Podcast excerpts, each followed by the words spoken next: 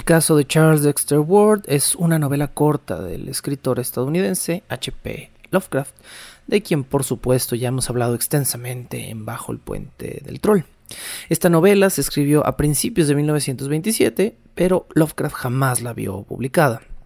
De hecho, se publicó por primera vez en la revista Weird Tales, años después de la muerte de Lovecraft.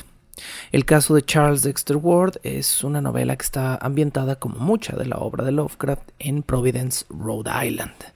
Y se publicó hasta 1941, resumida y seriada. La versión completa y no seriada de esta novela aparecería muchos años todavía después en la colección de Arkham House llamada Beyond the World of Sleep o más allá de la pared del sueño en 1943. Así que de alguna manera esta obra de Lovecraft tuvo que esperar ¿qué? 13 años más o menos para, no, más como 16 años para su publicación. Y bueno, eh, buenas cosas esperan a los que tienen paciencia. Hoy continuamos con nuestras lecturas de carne sobre hueso en zombies de papel. El día de hoy tengo más zombies de papel para ustedes. Tengo algunas lecturas interesantes, por no llamarlas complicadas, eh, de alguna manera. Así que vamos a escuchar lo que estos autores tienen que decirnos sobre el tema de los zombies. Suponiendo que estas novelas realmente sean novelas de zombies, porque esa es otra discusión importante que tenemos que tener. En la novela, Charles Dexter Ward es un joven eh, de una prominente familia, ya lo dijimos, de Rhode Island, que desaparece de repente de un manicomio. Este chico ha estado, o este adulto ya ha estado encarcelado durante eh, una buena parte de su vida a causa de serios problemas mentales, como suelen tener todos los personajes de Lovecraft. Pero lo que es extraño es que antes de su desaparición algunas personas reportan un cambio físico en el joven Charles Dexter Ward, quien eh, se veía más, ¿cómo decirlo?, acabado, maltratado en sus últimos años. Y podríamos argumentar que cualquier persona que esté varios años en un manicomio se va a ver de esta manera, pero parece haber algo extraño con Charles Dexter Ward. Durante la historia, eh, aparece el médico de la familia Ward, que es Marinus Bicknell Willett. Eh, Willett es el encargado de guiarnos a través de esta historia, que a pesar de tener a Charles Dexter Ward en el título, en realidad es la historia de Willett, quien es el investigador y médico que se encarga de alguna manera de tratar de averiguar qué fue lo que sucedió con Charles Dexter Ward antes de su desaparición si su locura está vinculada y si los cambios fisiológicos que tuvo Ward antes de desaparecer tienen relación con esta misma desaparición. Willett se entera de que Ward ha pasado los últimos años de su vida antes de su desaparición intentando descubrir la locación de la tumba de un antepasado suyo, un tal Joseph Curwen, un hombre de muy mala reputación. De hecho, es un hombre que tiene la reputación de necromante. Y aquí es donde el tema de la necromancia y Lovecraft comienzan a tocar parcialmente el territorio zombie. Poco a poco, Willett empieza a revelar la identidad detrás de las leyendas que rodean al viejo Curwen, quien él descubre era un empresario naval del siglo XVIII pero a quienes los hombres consideraban un alquimista, un hombre que asesinó para realizar magia nigromante. Una redada en la granja de Curwen va a revelar la existencia de cadáveres de figuras que no son del todo humanas y algunos de estos cadáveres más bien son sirvientes vivos, recordándonos un poquito la temática del zombie voodoo que son abatidos por eh, distintos personajes para ser después descritos como muertos vivientes. A medida que va avanzando la investigación de Willett, el médico descubre que Charles Dexter Ward en realidad ya había logrado recuperar las cenizas de Curwen. Eh, suponemos después de su desaparición y no antes, o quizá antes y fue internado con ellos, y mediante el uso de varias fórmulas mágicas retorcidas y de textos encontrados en los mismos diarios de Curwen en su casa de Providence, Dexter Ward pudo realizar un ritual para traer de vuelta a Curwen, pero al parecer fue Curwen quien tomó control de Ward. Y revivió a partir de sus sales esenciales y resucitó para poseer a su futuro tatara, nieto, no sé. Es por eso que quizá Charles Dexter Ward ha cambiado, porque un nigromante asesino lo reemplazó y dado que son descendientes el uno del otro, sus rasgos físicos cambiaron ligeramente, pero no del todo.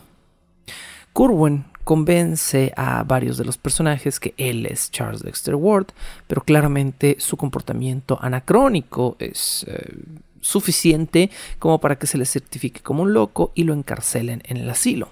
Finalmente descubrimos que no, que Charles Dexter Ward no estaba haciendo magia desde adentro de este psiquiátrico, ni recuperó misteriosamente las cenizas de su abuelo ahí dentro. No, Charles Dexter Ward siempre ha sido Curwen. Y finalmente, Willett tendrá que enfrentarse con él. Y nos preguntamos si acaso logrará revertir el misterioso hechizo que ha devuelto a este zombie humano a la vida. Esta es la trama de Charles Dexter Ward y por supuesto, como parte del programa de hoy, les leo un fragmento de esta obra. Es una obra extensa, hay que repetirlo, es una novela finalmente escrita por Lovecraft.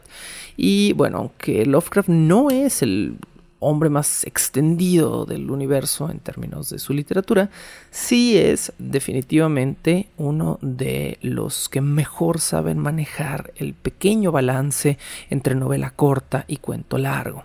Definitivamente esta es una trama de personaje y por lo tanto lo consideramos una novela corta. Dado que esta es una novela, no es mucho lo que podemos leer de ella, así que vamos a centrarnos en sus primeros capítulos, que en realidad se titulan Un resultado y un prólogo, porque son exactamente eso. A continuación entonces leemos el prólogo del caso de Charles Dexter Ward, escrito en 1927 por H.P. Lovecraft, pero publicado de manera completa hasta 1943.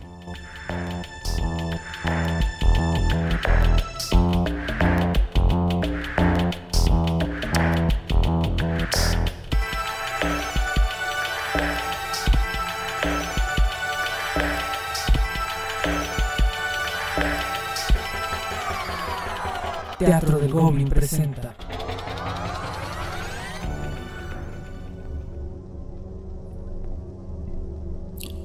De una clínica particular para enfermos mentales, situada cerca de Providence, Rhode Island, desapareció recientemente una persona de características muy notables. Respondía al nombre de Charles Dexter Ward y había sido recluida allí a regañadientes por su apenado padre, testigo del desarrollo de una aberración que, si en un principio no pasó de simple excentricidad, con el tiempo se fue transformando en una manía peligrosa, que implicaba la posible existencia de tendencias homicidas y un cambio peculiar en los contenidos manifiestos de la mente del muchacho. Los médicos confiesan el desconcierto que les produjo este caso, dado que representaba al mismo tiempo anomalías de carácter fisiológico y psicológico. En primer lugar, el paciente, que contaba con 26 años, aparentaba mucha más edad de la que tenía. Es cierto que los trastornos mentales provocan un envejecimiento prematuro, pero en el rostro de aquel joven había una expresión adquirida que en circunstancias normales solo poseerían personas de muy avanzada edad. En segundo lugar, sus procesos orgánicos mostraban un extraño desequilibrio sin paralelo en la historia de la medicina. El sistema respiratorio y el corazón actuaban con desconcentrante falta de simetría, por decirlo de alguna manera. Su voz era un susurro apenas audible. Su digestión era increíblemente prolongada y las reacciones nerviosas a los estímulos normales no guardaban la menor relación con nada de lo registrado hasta ese día, ni normal ni patológico. Su piel tenía una frialdad morbosa y la estructura celular de sus tejidos era exageradamente tosca y poco coherente. Incluso un gran lunar de color oliva que tenía desde su nacimiento en la cadera había desaparecido mientras se formaba en su pecho una extraña verruga o una mancha negruzca. En general, todos los médicos coinciden en afirmar que los procesos del metabolismo que había sufrido Ward eran un receso sin precedentes. También, psicológicamente, era Charles Ward un caso único. Su locura no guardaba la menor semejanza con ninguna de las manifestaciones de la alineación registradas en los tratados más recientes o exhaustivos del tema, y acabó creando en él una energía mental que le habría convertido en un genio o en un caudillo, claro, de no haber asumido aquella forma extraña y grotesca. El doctor Willett, médico de la familia Ward, afirma que la capacidad mental del paciente, a juzgar por sus respuestas a temas ajenos a la esfera de su demencia, había aumentado seriamente desde su reclusión.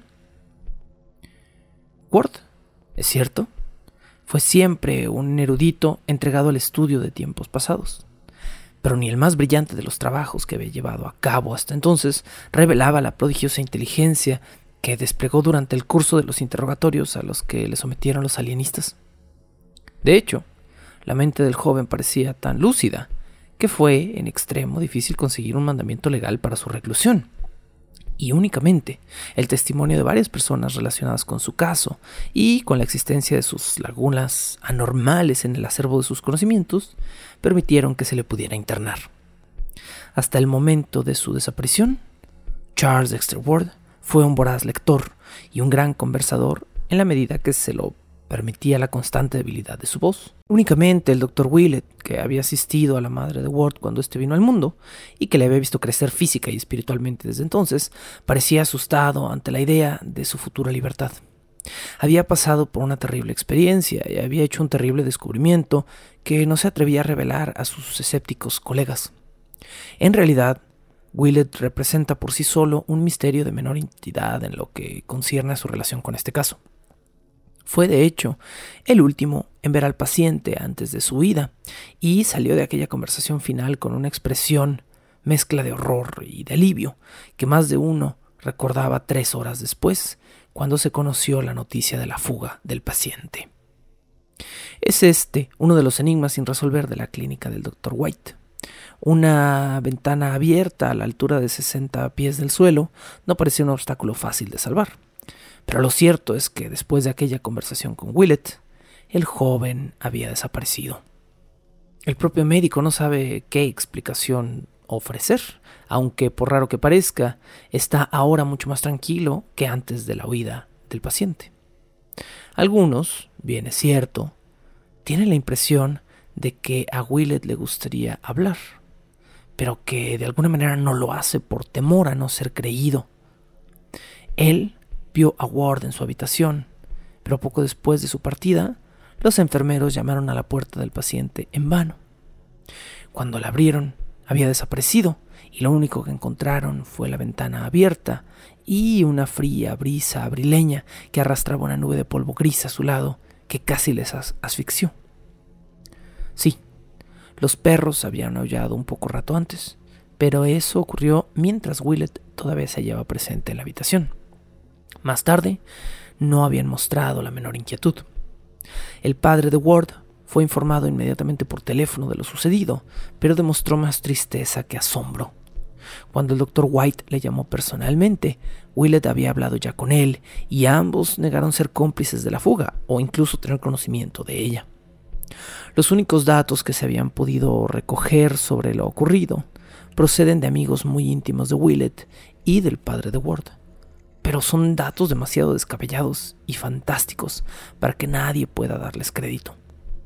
El único dato positivo es que hasta el momento presente no se ha encontrado rastro del loco desaparecido. Charles Ward se aficiona al pasado ya desde su infancia. Sin duda, el gusto le venía de la venerable ciudad que le rodeaba y también de las reliquias de tiempos pretéritos que llenaban todos los rincones de la mansión de sus padres, situada en Prospect Street, en la cresta de la colina. Con los años aumentó su devoción a las cosas antiguas, hasta el punto de que la historia, la genealogía y el estudio de la arquitectura colonial acabaron excluyendo todo lo demás fuera de su esfera de intereses. Conviene tener en cuenta esas aficiones al considerar su locura, ya que, si bien no forman el núcleo absoluto de esta, representan un importante papel en su forma superficial. Las lagunas mentales que los alienistas observaron en Ward estaban relacionadas todas con materias modernas y quedaban contrapesadas por un conocimiento del pasado que resultaba excesivo puesto que en algunos momentos se hubiera dicho que el paciente se trasladaba literalmente a una época anterior a través de una especie de autohipnosis. Lo más raro era que Ward últimamente no parecía interesado en las antigüedades que tan bien conocía, como si su prolongada familiaridad con ellas las hubiera despojado de todo su atractivo, y que sus esfuerzos finales tendieron indudablemente a trabar conocimiento con aquellos hechos del mundo moderno que de un modo tan absoluto e indiscutible había desterrado de su cerebro. Ward procuraba ocultarlo, pero todos los que le observaron pudieron darse cuenta de que su programa de lecturas y conversaciones estaba presidido por el frenético deseo de empaparse del conocimiento de su propio tiempo y de las perspectivas culturales del siglo XX. Perspectivas que debían haber sido las suyas, puesto que Ward había nacido en 1902 y se había educado en escuelas de nuestra época. Los alienistas se preguntan ahora cómo se las arreglará el paciente para moverse en el complicado mundo actual, teniendo en cuenta su desfase de información. La opinión que prevalece es que el paciente permanecerá en una situación humilde y oscura hasta que haya conseguido poner al día su reserva de conocimientos. Los comienzos de la locura de Ward son objeto de discusión entre los alienistas. El Dr. Lyman, eminente autoridad de Boston, los sitúa entre 1919 y 1920, años que corresponden al último curso que siguió el joven Ward en la Moses Brown School. Fue entonces cuando abandonó repentinamente el estudio del pasado para dedicarse a las ciencias ocultas y cuando se negó a prepararse para el ingreso de la universidad, pretextando que tenía que llevar a cabo investigaciones privadas mucho más importantes. Sus costumbres sufrieron por entonces un cambio radical, pues pasó a dedicar todo su tiempo a revisar los archivos de la ciudad y a visitar antiguos cementerios en busca de una tumba abierta en 1771, la tumba de su antepasado, Joseph Curwen algunos de cuyos documentos decía él mismo haber encontrado tras el revestimiento de madera de las paredes de una casa muy antigua, situada en Olney Court, casa en la que, por cierto, Curwen había habitado en vida. Es innegable que durante el invierno de 1919 a 1920 se operó una gran transformación en él. A partir de entonces, el joven interrumpió bruscamente sus estudios y se lanzó de lleno a un desesperado bucear de temas de ocultismo locales y generales, sin renunciar a la persistente búsqueda de la tumba de su antepasado. Sin embargo, el Dr. Willett disiente sustancialmente de esa opinión, basando su veredicto en el íntimo y continuo contacto que mantuvo con el paciente y en ciertas investigaciones y descubrimientos que llevó a cabo en los últimos días de su relación con él. Aquellas investigaciones y aquellos descubrimientos han dejado en el médico una huella tan profunda que su voz tiembla cuando habla de ellos y su mano vacila cuando trata de escribirlos. Willett admite que en circunstancias normales, el cambio de Ward de 1919 a 1920 habría señalado el principio de la decadencia progresiva que habría de culminar en su triste locura de 1928. Pero, basándose en observaciones personales, Willett cree que este caso debe tener una distinción un poco más sutil. Willett reconoce que el muchacho era por temperamento desequilibrado, en extremo susceptible y anormalmente entusiasta en sus respuestas hacia los fenómenos que le rodeaban. Pero se niega a admitir que aquella primera alteración señalara un verdadero paso de la cordura a la demencia.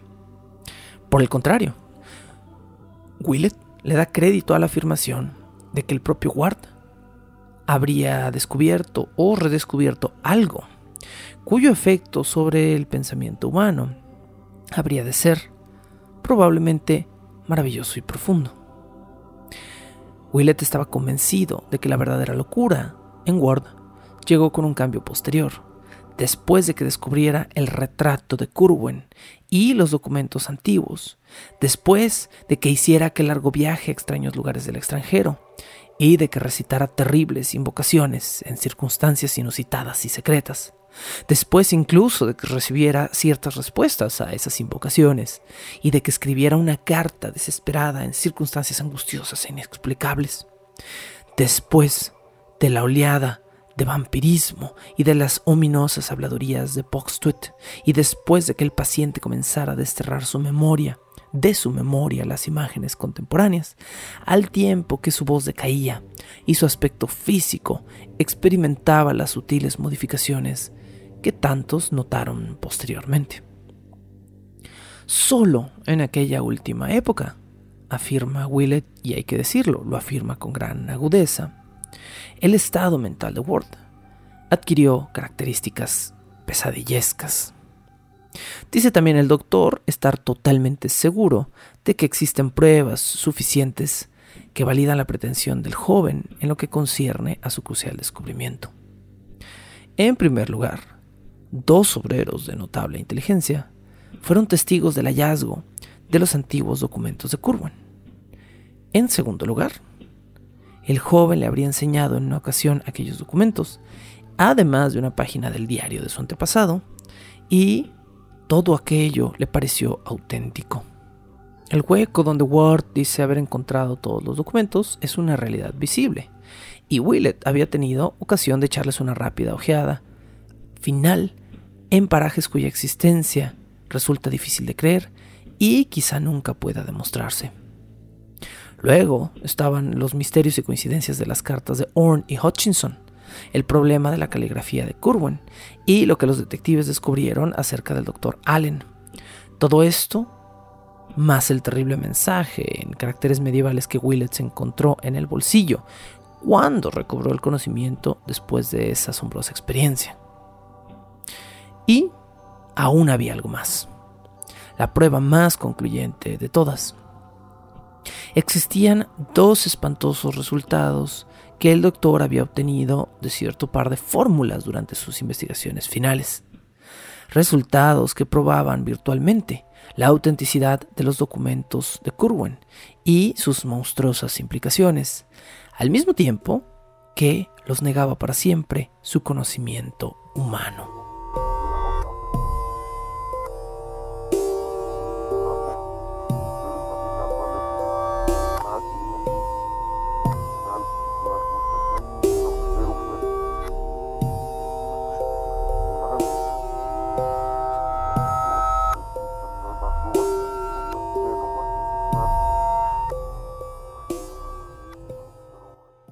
La infancia y la juventud de Charles Dexter Ward pertenecen al pasado, tanto como las antigüedades que tan profundamente amaba. En el otoño de 1918, y demostrando un considerable gusto por el adiestramiento militar del periodo, Ward se matriculó en la Moses Brown School, que estaba muy cerca de su casa. El antiguo edificio central de la academia, erigido en 1819, le había atraído siempre y el, espacioso parque en el cual se asentaba satisfacía por completo su afición a los paisajes. Sus actividades sociales eran bastante escasas. Ward pasaba la mayor parte de las horas en su casa, paseando, asistiendo a clases, haciendo ejercicios de entrenamiento y buscando datos arqueológicos y genealógicos en el ayuntamiento, la biblioteca pública, el Ateneo, los locales de la Sociedad Histórica, las bibliotecas John Carter Brown y John Hay de la Universidad de Brown y en la biblioteca Shipley, recientemente inaugurada en Benefit Street. Podemos imaginárnoslo tal como era en su época. Alto, delgado y rubio, ligeramente encorvado y de mirada pensativa. Vestía con cierto desaliño y producía una impresión más de inofensiva de torpeza que de falta de atractivo. Sus paseos eran siempre aventuras en el campo de la antigüedad, y en el curso de ellas conseguía extraer de las miradas de las reliquias de la espléndida ciudad antigua un cuadro vívido y coherente de los siglos precedentes. Su hogar era una gran mansión de estilo gregoriano, edificada en la cumbre de la colina que se alza al este del río, y desde cuyas ventanas traseras se divisan las chapiteles, las cúpulas, los tejados y los rascacielos de la parte baja de la ciudad, al igual que las colinas purpúreas que se yerguen a lo lejos en la campiña. En esa casa nació, y a través del bello pórtico clásico de su fachada de ladrillo rojo, le sacaba a la niñera de paseo en su cochecito. Pasaban junto a la pequeña alquería blanca construida 200 años antes y englobada hacía tiempo en la ciudad. Pasaban, siempre a lo largo de aquella calle suntuosa, junto a mansiones de ladrillo y casas de madera adornadas con porches de pesadas columnas dóricas que dormían seguras y lujosas entre generosos patios y jardines, y que continuaban en dirección a los imponentes edificios de la universidad. La habían paseado también a lo largo de la soñolienta Congdon Street, situada algo más abajo, en la falda de la colina, y flanqueada de edificios orientados a levante y asentados sobre altas terrazas. Las casas de madera eran allí más antiguas, ya que la ciudad se había ido extendiendo poco a poco desde la llanura hasta las alturas, y en aquellos paseos, Ward se había ido empapando del colorido de una fantástica ciudad colonial. Su niñera solía detenerse y sentarse en los bancos de la Prospect Terrace a charlar con los guardias, y uno de los primeros recuerdos del niño era la visión de un gran mar que se extendía hacia occidente, un mar de tejados y cúpulas y colinas lejanas que una tarde de invierno contemplara desde aquella terraza y que se destacaba violento y místico, contra una puesta del sol febril y apocalíptica llena de rojos, de dorados, de púrpuras y de extrañas tonalidades de verde. Una silueta masiva resaltaba entre aquel océano. La vasta cúpula marmórea del edificio de la Cámara Legislativa, con la estatua que la coronaba, rodeada de un halo fantástico formando un pequeño claro abierto entre las nubes multicolores que surcaban el cielo llameante del crepúsculo. Cuando Ward creció, empezaron sus famosos paseos. Primero con su niñera, impacientemente arrastrada, y luego solo, hundido en una soñadora meditación. Cada vez se aventuraba un poco más allá por aquella colina casi perpendicular y cada vez alcanzaba niveles más antiguos y fantásticos de la vieja ciudad. Bajaba por Jenkins Street, bordeada de paredes negras y frontispicios coloniales, hasta el rincón de la hombría Benefit Street, donde se detenía frente a un edificio de madera centenario con sus dos puertas flanqueadas por pilastras jónicas. A un lado se alzaba una casita campestre de enorme antigüedad, tejadillo estilo holandés y un jardín que no eran sino los restos de un primitivo huerto, y al otro lado la mansión del juez Durfee, con sus derruidos vestigios de grandeza gregoriana. Aquellos barrios iban convirtiéndose lentamente en suburbios, pero los olmos gigantescos proyectaban sobre ellos una sombra rejuvenecedora. Y así el muchacho gustaba de callejear en dirección al sur, entre las largas hileras de mansiones anteriores a la independencia, con sus grandes chimeneas centrales y sus portales clásicos. Charles podía imaginar aquellos edificios tales como cuando la calle fue nueva, coloreados los frontones cuya ruina ahora era tan evidente. Hacia el oeste el descenso era tan abrupto como hacia el sur. Por allí bajaba Ward hacia la antigua Town Street, que los fundadores de la ciudad abrieran a lo largo de la orilla del río en 1636. Había en aquella zona innumerables callejuelas donde se apiñaban las casas de inmensa antigüedad. Pero, a pesar de la fascinación que sobre él ejercían, hubo de pasar mucho tiempo antes de que se atreviera a recorrer su arcaica verticalidad por miedo a que resultaran ser un sueño o la puerta de entrada a terrores desconocidos. Le parecía mucho menos arriesgado continuar por Benefit Street y pasar junto a la verja de hierro de la oculta iglesia de San Juan, la parte trasera del ayuntamiento edificado en 1761 y la ruinosa posada de Bola de Oro, donde un día se alojara Washington. En la Meeting Street, la famosa Gull Lane o King Street en épocas posteriores, se detenía y volvía la mirada al este, para ver el arqueado velo de los escalones de piedra a los que había tenido que recurrir en el camino para trepar por la ladera, y luego hacia el oeste, para contemplar la antigua escuela colonial de ladrillo que sonríe a través de la calzada al busto de Shakespeare que adorna la fachada del edificio, donde se imprimió, en días anteriores a la independencia, la Providence Gazette y el Country Journal.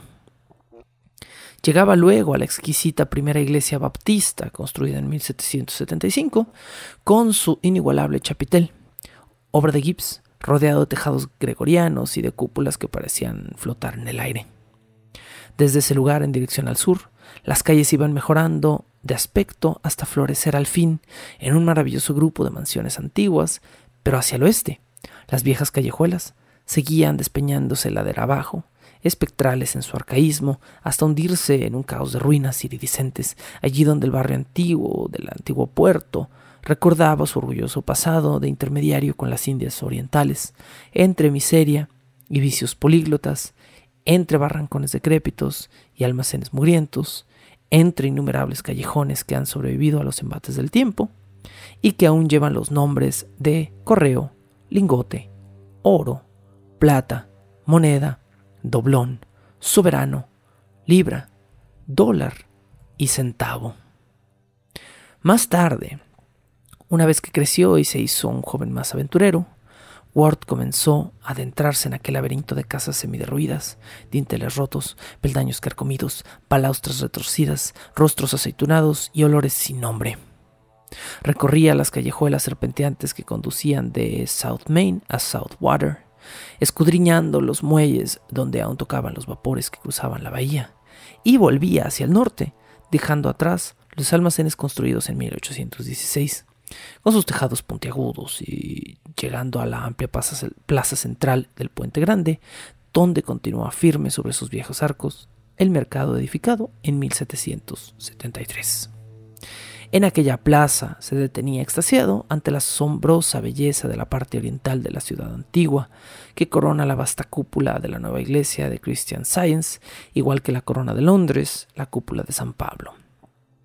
Le gustaba llegar allí al atardecer cuando los rayos del sol poniente tocan los muros del mercado y los tejados centenarios envolviendo en oro y magia los muelles soñadores donde antaño fondeaban las naves de los indios de Providence.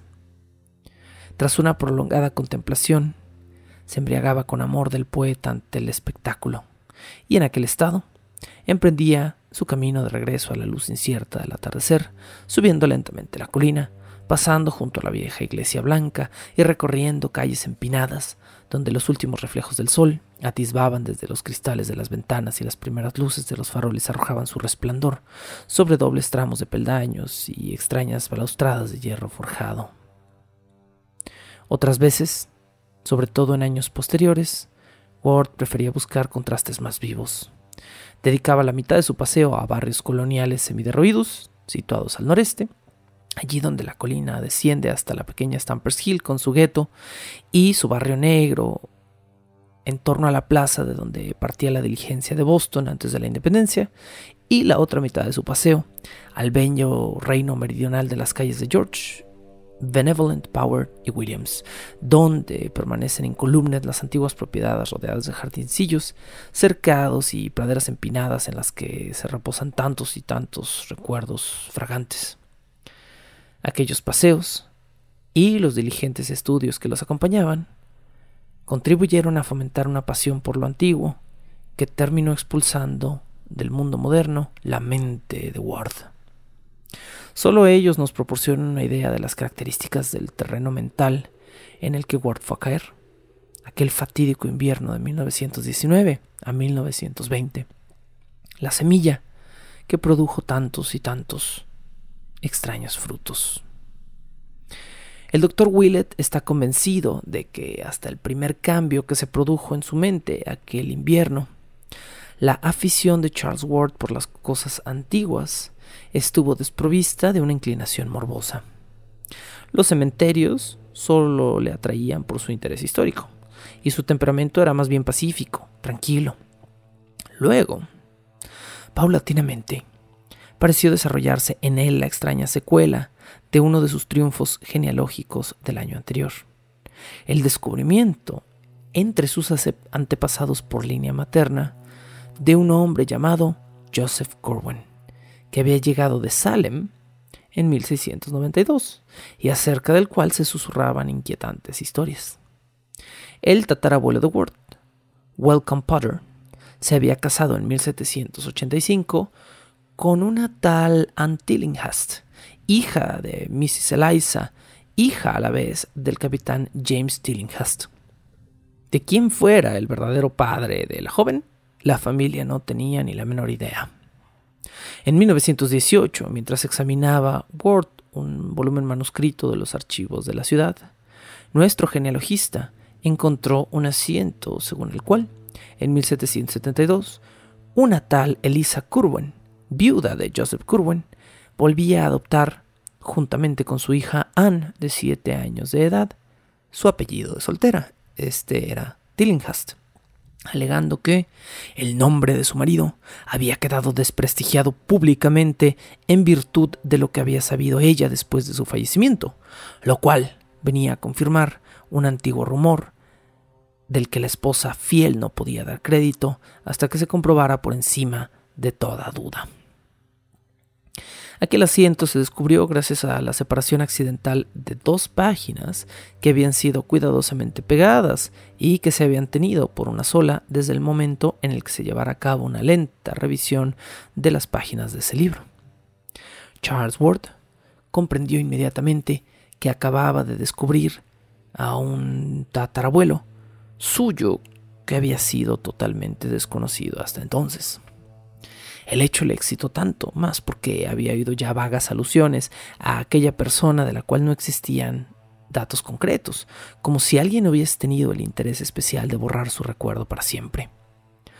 Lo poco que de él se sabía era de una naturaleza tan singular que no se podía por menos que sentir curiosidad por averiguar lo que los archiveros de la época colonial se mostraron tan ansiosos de ocultar y de olvidar, y por descubrir cuáles fueron los motivos que había despertado en ellos tan extraño deseo. Hasta ese momento, Ward se había limitado a dejar que su imaginación divagara acerca del viejo Curwen, pero habiendo descubierto el parentesco que le unía a aquel personaje aparentemente silenciado, se dedicó a la búsqueda sistemática de todo lo que pudiera tener alguna relación con él. Sus pesquisas resultaron más fructíferas de lo que esperaba, pues en cartas antiguas, diarios y memorias sin publicar hallados en guardillas de Providence entre polvo y telarañas, el muchacho encontró párrafos reveladores que sus autores no habían tomado en cuenta o ni siquiera se habían molestado en borrar por su contenido. Un documento muy importante a este respecto apareció en un lugar tan lejano como Nueva York, donde se conservaban correctamente en el Museo de la Taberna de Frances cartas de la época colonial procedentes de Rhode Island. Sin embargo, el hecho realmente crucial, y que a juicio del Dr. Willett constituyó el origen del desequilibrio mental del joven Ward, fue el hallazgo efectuado en agosto de 1919 en la vetusta casa de Olney Court. Aquel evento fue, indudablemente, lo que abrió una cima insondable en la mente del pobre Charles Ward. Bajo el puente del troll.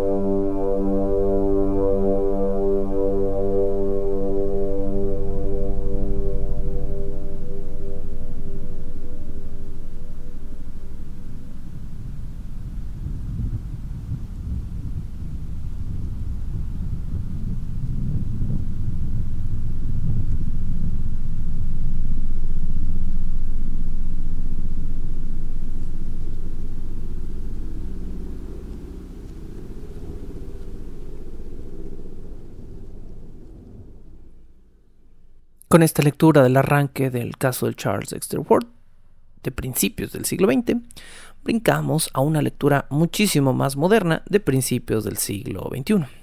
A manera de comentario sobre lo que leímos de Charles Dexter Ward, siendo honesto, a mí me desmotiva un poco el contenido extremadamente arquitectónico de esta lectura, motivo por el cual me tomó mucho tiempo leer y disfrutar del todo el caso de Charles Dexter Ward.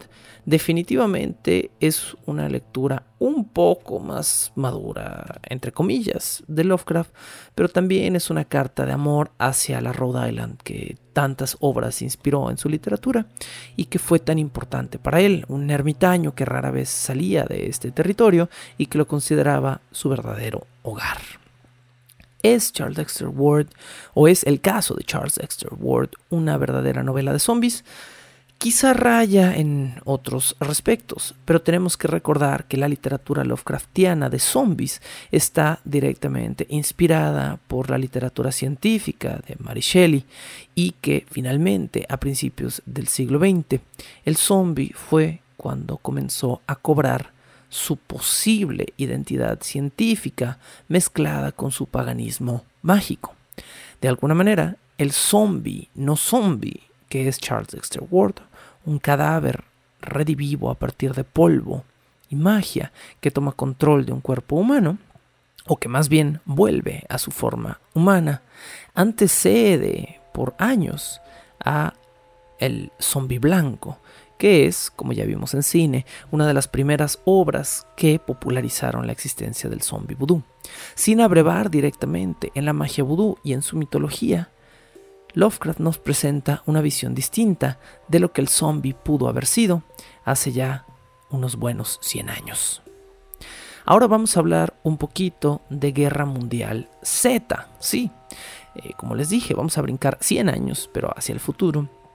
Y vamos a hablar de esta obra de 2006 de Max Brooks.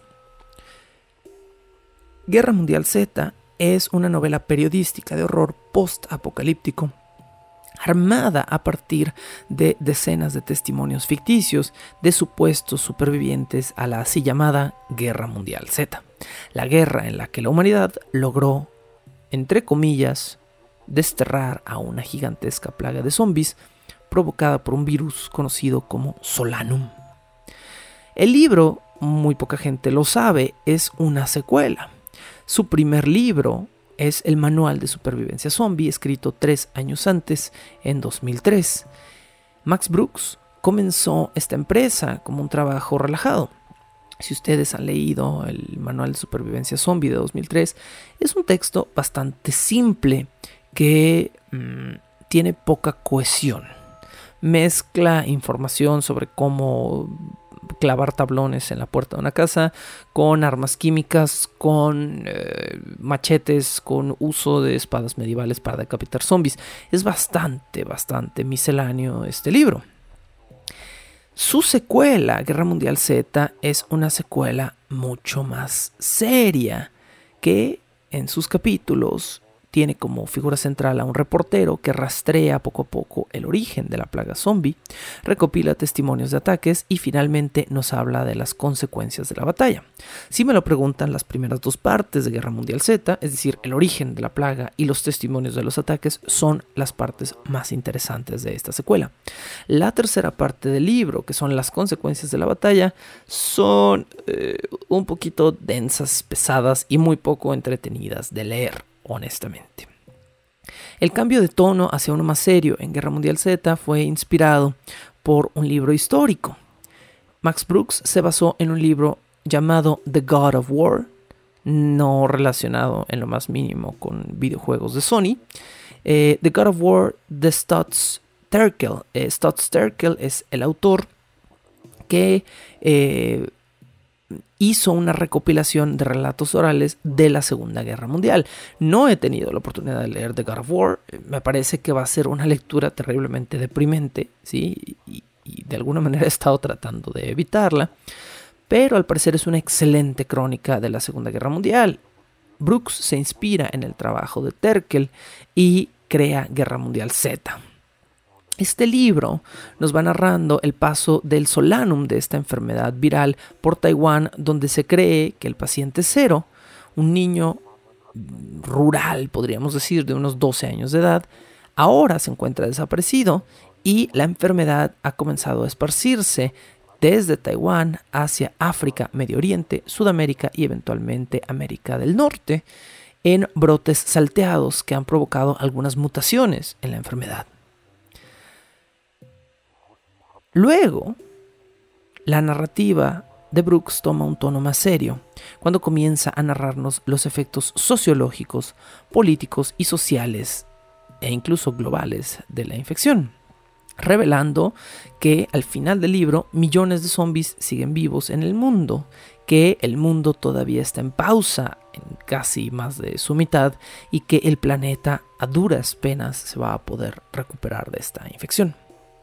El trabajo de Max Brooks está escrito de manera que cuadre con eh, reglas expuestas previamente en su manual zombie de 2003.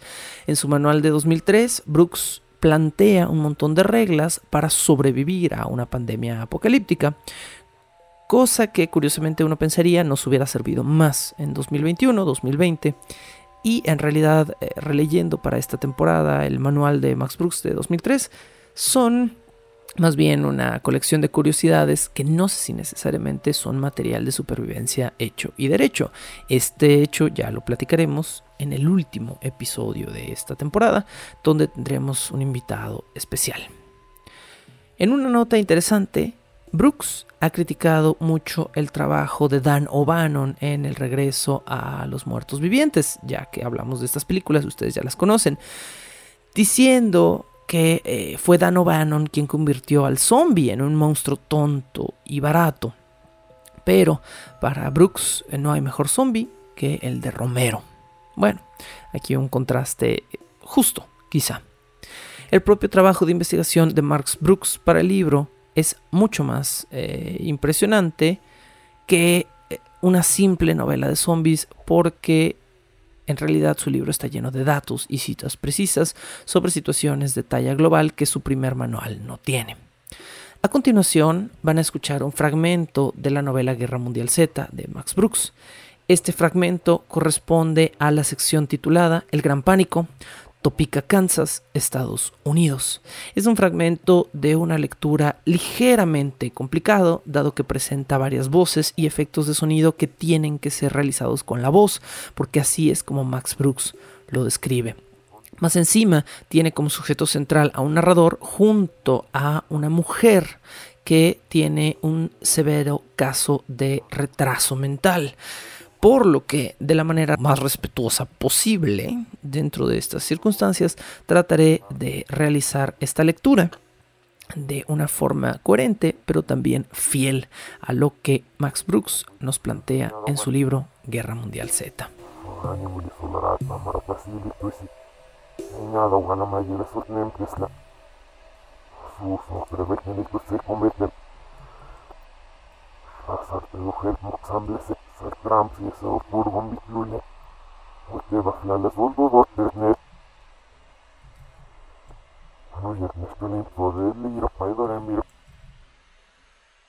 El Gran Pánico. Topeka, Kansas, Estados Unidos. Sharon podría ser considerada una mujer hermosa bajo cualquier estándar. Tiene un cabello largo y rojizo, brillantes ojos verdes y el cuerpo de una bailarina o de una supermodelo de las de antes de la guerra. Pero tiene la mente de una niña de cuatro años de edad. Estamos en el Centro de Rehabilitación Rodman para Niños Salvajes. La doctora Roberta Kellner, la encargada del caso de Sharon, describe su condición como una condición, entre comillas, afortunada. Por lo menos, ella tiene algunas habilidades de lenguaje y procesos de pensamiento coherentes, me explica la doctora. Sí, son rudimentarios, pero al menos son complementos funcionales. La doctora Kellner está muy emocionada por la entrevista, pero el doctor Somers, director de los programas de Rodman, no lo está. Los fondos siempre han sido escasos para este programa, y la administración actual está amenazando con cerrarlo por completo. Sharon se muestra tímida al principio, no estrecha mi mano y evita mirarme directamente a los ojos. Aunque Sharon fuera encontrada en las ruinas de Wichita, no hay forma de saber dónde ocurrieron los hechos que a continuación nos relata. Eh, estábamos en la iglesia, mami y yo. Papi nos dijo que iba a recogernos. Papi tenía algo que hacer y nosotros íbamos a esperarlo en la iglesia. Allí, todos estaban allí y tenían muchas cosas. Adentro de la iglesia había cereales y agua y jugo y bolsas de dormir y linternas y había muchos estos eh, estos eh, que hacen Sí, la señora Randolph tenía uno de esos, pero no se debe jugar con ellos, no. Son muy peligrosos. Ella me dijo que eran muy peligrosos. Ella es la mamá de Ashley y Ashley es mi amiga. Y yo le pregunté, ¿dónde está Ashley? Y la señora se puso a llorar. Mami me dijo que no tenía por qué preguntar por Ashley y le dijo a la señora Randolph que lo sentía mucho. La señora Randolph estaba muy sucia Tenía manchas color café y como rojo en el vestido. Era muy gorda y tenía las manos gruesas y suaves. Allí también había otros niños, Jill y Abby y pues otros niños. La señora Magro los cuidaba a todos. Tenían crayones y estaban pintando en la pared. Y mami me dijo, ve y juega con ellos. Me dijo que estaba bien pintar en la pared y que el pastor Dan nos lo permitía. El pastor Dan también estaba allí y estaba enojado porque la gente no lo escuchaba y decía, por favor, por favor, tranquilos, que los zombies ya vienen. Cálmense, cálmense cuando lleguen los zombies. Pero nadie lo escuchaba. Todos estaban hablando. Nadie estaba sentado. La gente se la pasaba hablando con sus cosas estas en la oreja, hacían así, bueno, bueno, y hablaban con sus cosas, y luego, desesperados, las aventaban y decían malas palabras, y eso me hace sentir muy mal por el pastor Dan. Luego, escuchamos afuera,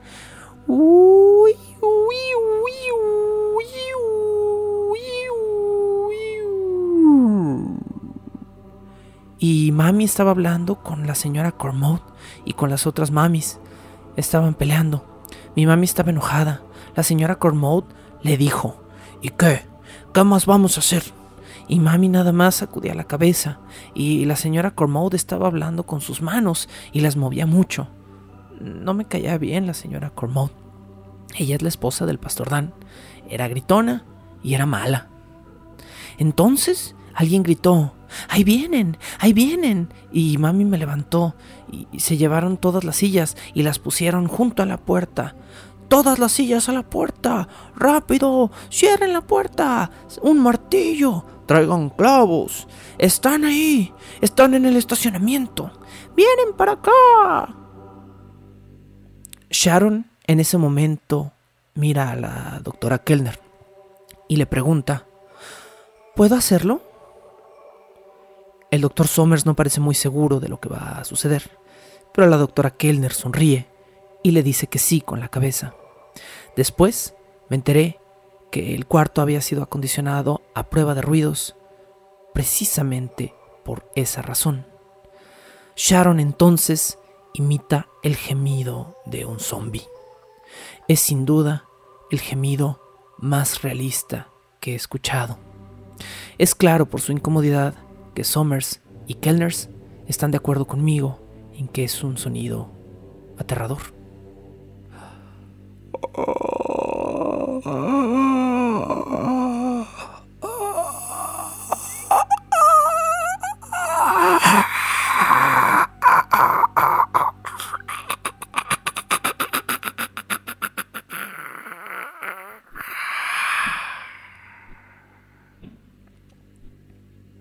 Después, Sharon continúa su narración. Ellos venían, eran, eran muchos y, era como una cosa muy grande y empezaron así y luego y querían entrar y querían entrar entrar y entonces la gente gritaba y mi mamá me abrazó y me dijo, está bien, está bien. Sharon, no voy a dejar que te atrapen. Y entonces ¡La puerta! ¡La puerta! ¡Resistan! Y entonces se rompieron las ventanas. Ventanas aquí y al lado y junto a la puerta. Y se apagó la luz. Y todos los adultos se asustaron y empezaron a gritar y a gritar. Y luego mi mamá me dijo, Shh, bebé, bebé, tú tranquila, yo no voy a dejar que a ti te atrapen. Sharon se pasa las manos por el cabello y la cara y se acaricia a sí misma suavemente la frente y las mejillas. Sharon mira a la doctora Kellner como interrogándola. La doctora Kellner asiente. La voz de Sharon imita el sonido de algo grande que se rompe, un rugido con flema desde lo más profundo de su garganta.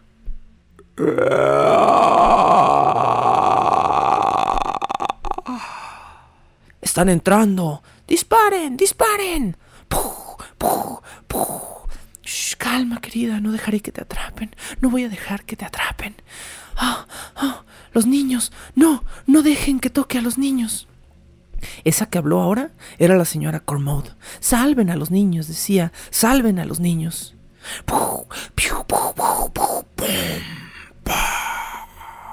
Y entonces los niños comenzaron a llorar. Y, y bueno, les hicieron cosas. Y Abby estaba llorando mucho. Y la señora Cormode la levantó y, la cargó en sus brazos. Y, y entonces, y entonces la empujaron y... Y Abby de repente ya no era Abby. Y Abby de repente ya no estaba llorando. Sharon sigue acariciándose el rostro. Imita la voz de su madre, ahora con un volumen mucho más fuerte. ¡Shh, bebé! Bebé, te prometo, te prometo que está bien. Sus manos bajan lentamente hasta su cuello, apretándolas alrededor y estrangulándose a sí misma. No, no, no voy a dejar. No dejaré que te atrapen. No dejaré que te atrapen. Sharon se está ahogando. Ahora lucha verdaderamente por respirar. El doctor Sommer se lanza realmente a detenerla, pero la doctora Kellner levanta su mano con autoridad y Sharon se detiene de inmediato relajando sus manos, mientras ahora imita un disparo.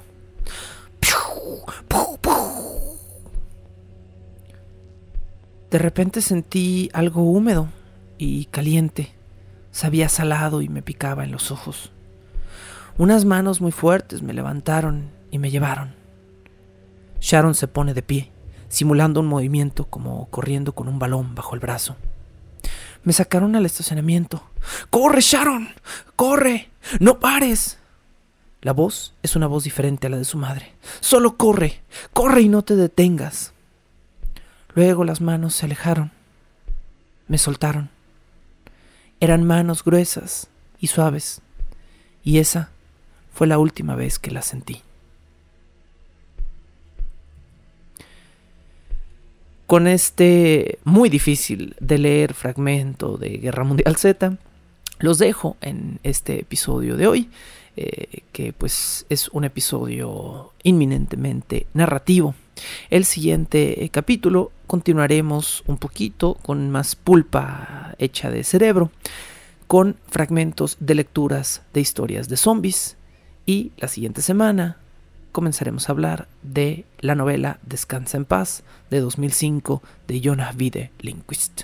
Muchísimas gracias por su participación y apoyo en este podcast, donde sea que lo estén escuchando. Espero que lo hayan disfrutado y que lo compartan con más gente para que mi trabajo pueda llegar a más personas.